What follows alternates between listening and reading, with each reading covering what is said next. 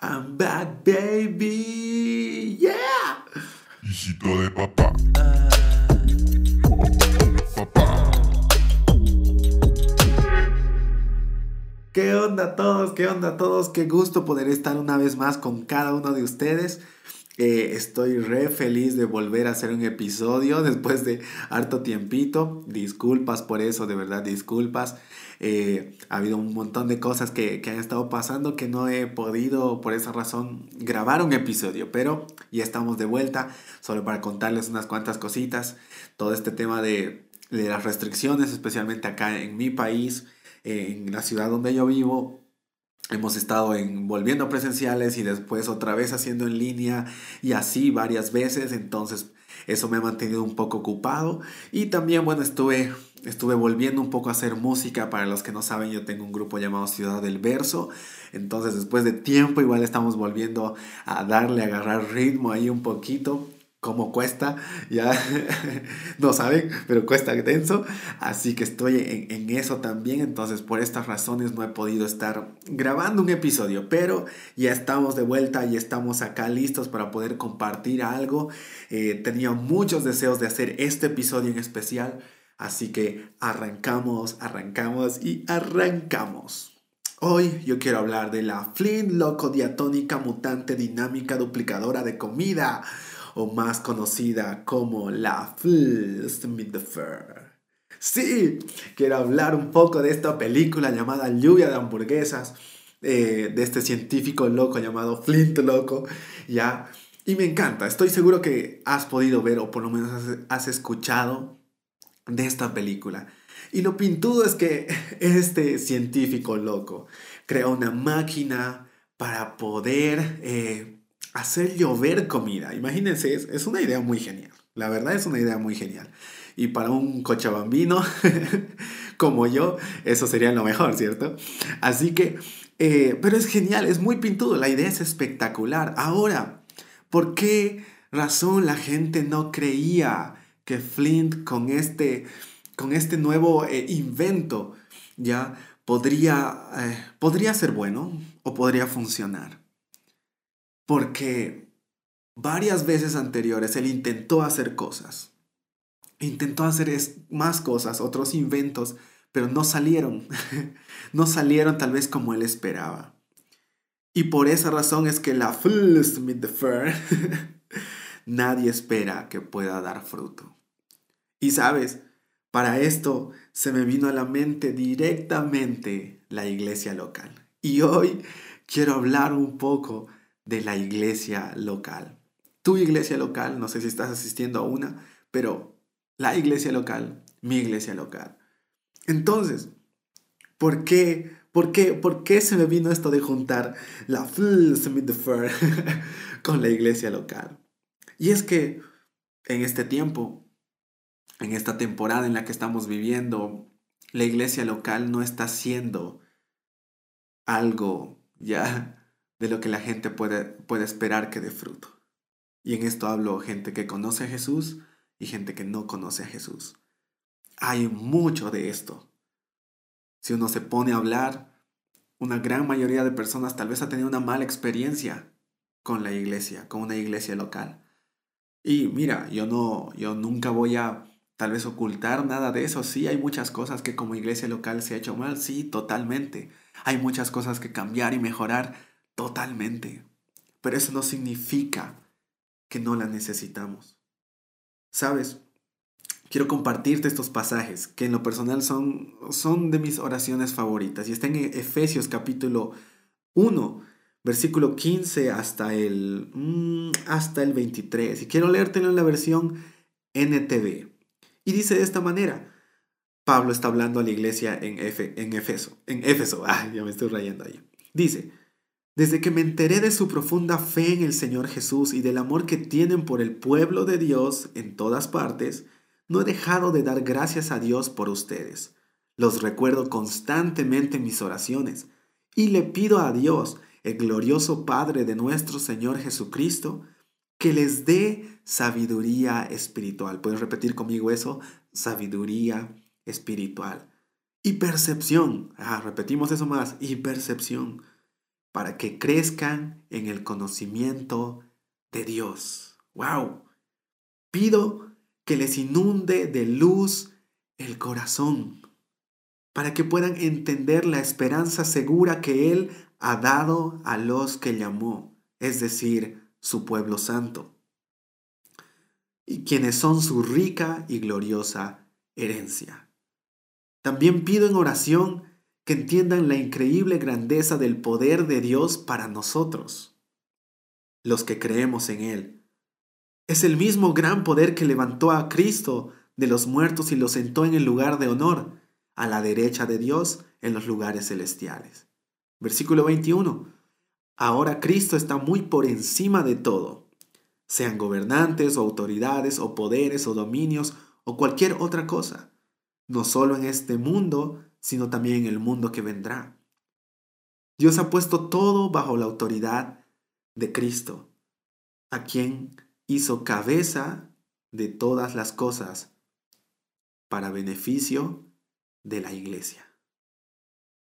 Le voy a volver a repetir este versículo 22. Dice, Dios ha puesto todo bajo la autoridad de Cristo, a quien hizo cabeza de todas las cosas para beneficio de la iglesia.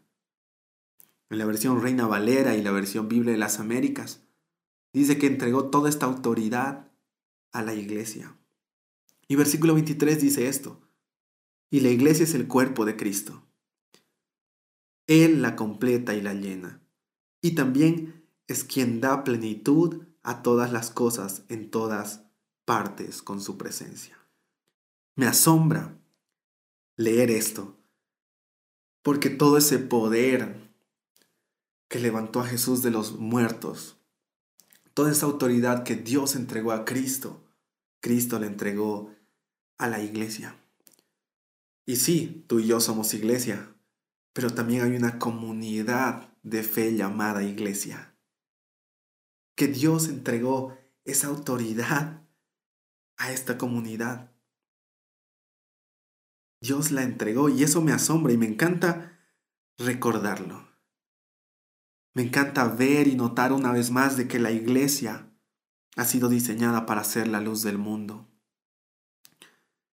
Ese es el diseño, ese es el propósito. Y acá Pablo ora por, por, por la iglesia en Éfeso para que ellos puedan ver esto también, para que sepan cuál es la esperanza que Dios los ha llamado a ser luz del mundo. Ahora me encanta ver esto porque también Dios ha diseñado para que todo sea por medio de la iglesia hacia el mundo. Si tú te pones a pensar, misiones no hay si es que no hay una iglesia local que prepare. Y muchas cosas más. No pueden, podría, me animaría a decir esto, a funcionar si es que no hay una iglesia local antes. Entonces, acá mi pregunta, para ti, para mí, es por qué queremos alterar el orden de Dios. Sí, puede ser que hayamos pasado una mala experiencia, totalmente. Pero sabes, eso creo que no tiene que impedir el que podamos eh, establecernos en una iglesia. Pide guía a Dios, pide, guía al Espíritu Santo para que te lleve a un lugar donde tú puedas crecer, a un lugar donde tú te sientas en casa. Pide, pide porque sí, Dios te va a guiar. Dios te va a guiar, pero lo único que aquí yo te, yo te, te rogaría, ya como amigo, como hermano, es no te quedes en una iglesia local. No te quedes en una iglesia local. Hmm.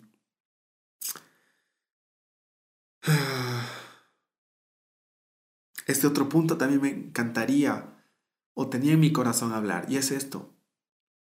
Mira, a veces las malas experiencias nos llevan a la crítica, ¿ya? Y está bien. Jesús criticó a la iglesia, ¿sí? Pero la diferencia con Jesús y tal vez tú o yo, o tú y yo, es que Jesús dio todo por la iglesia. Sí la criticó, pero dio todo por ella. Y en esto quiero animarte. Oh, quiero decir esto, porque lo anoté para no olvidarme. Y es que si no vas a entregar tu vida, mejor no hables. Porque de eso se trata. La iglesia necesita personas dispuestas, que lleven la carga, ya, y que lleven a la transformación. Tenemos una responsabilidad tan grande, ¿sí? Y para eso se necesita personas dispuestas y disponibles. Y eso hay muy poco. Y eso de verdad que hay muy poco. A veces queremos ser uno con otras iglesias, con, con todas las demás, pero no, no, no logramos ser uno con nuestra propia iglesia local. Y sabes, esto comienza desde ahí. Desde ahí, a veces queremos solo lo grande, solo... Ah, sé, sé que hasta suena cliché, pero a veces queremos solo las luces. Pero sabes, no se trata de esto, eso se trata de tu propia casa. Para contarte algo, solo compartirte. Yo, unos buenos años, incluso hasta ahora, yo no salgo mucho a otros lados. No salgo mucho a todos los eventos. ¿Por qué razón? Porque yo entiendo de que parte primero con mi iglesia local. Y no es que no quiera unirme a todo el demás cuerpo. Yo amo, amo cuando podemos juntarnos todos. Pero también entiendo que hay prioridades. Y si yo quiero ser uno con todos los demás, primero tengo que ser uno con mis propios hermanos en mi propia casa. Y para eso yo debo decidir ser fiel. Yo debo decidir ser fiel. Ahora,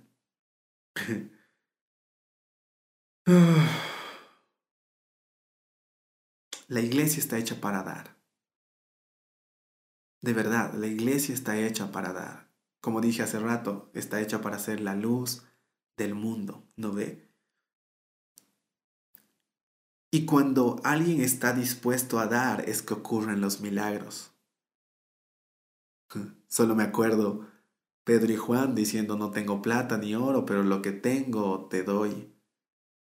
Solo me recuerdo de este adolescente en toda la multitud diciendo, miren, no hay nada de comida, pero yo sí tengo estos panes y estos peces. Es que cuando alguien está dispuesto a dar, es que ocurren milagros. Cuando la iglesia está dispuesta a dar, es que ocurren milagros. Si hoy no vemos a la Full Fair hacer llover hamburguesas, es porque hay un pueblo egoísta. Y sí, si nos ponemos a pensar en la película, este invento de Flint loco, esta the the, fair. la Full the Fair, ahí está, no pudo cumplir del todo su propósito, porque hubo un pueblo egoísta que solamente quería que la Full the Fair cumpla sus deseos.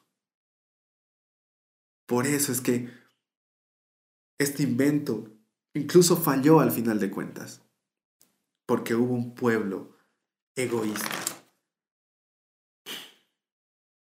Uy, esto me hace pensar mucho en nosotros, ¿sabes? Porque cuando yo voy o soy parte de una iglesia con, con una motivación egoísta de qué es lo que me va, qué es lo que me vas a dar,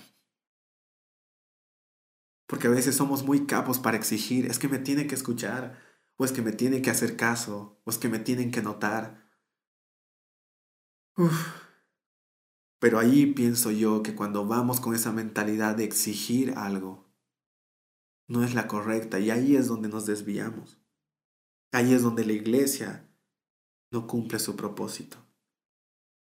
Porque hay un pueblo que es egoísta. Pero sí la iglesia está hecha para dar y dar de corazón. No dar en, podríamos decir, no se trata de dar como, como lo que Pedro y Juan dijeron, ¿no? No se trata de solo lo material. Se trata de algo principal, lo que tengo, te doy. Y es la vida misma de Cristo. Eso es lo que tenemos que entregar a los demás. Qué locura, ¿no? Qué locura. Porque para eso está hecha la iglesia. ¿Quién soy yo para decirle a Dios que el orden es así o que el orden es así? Dios dio este orden.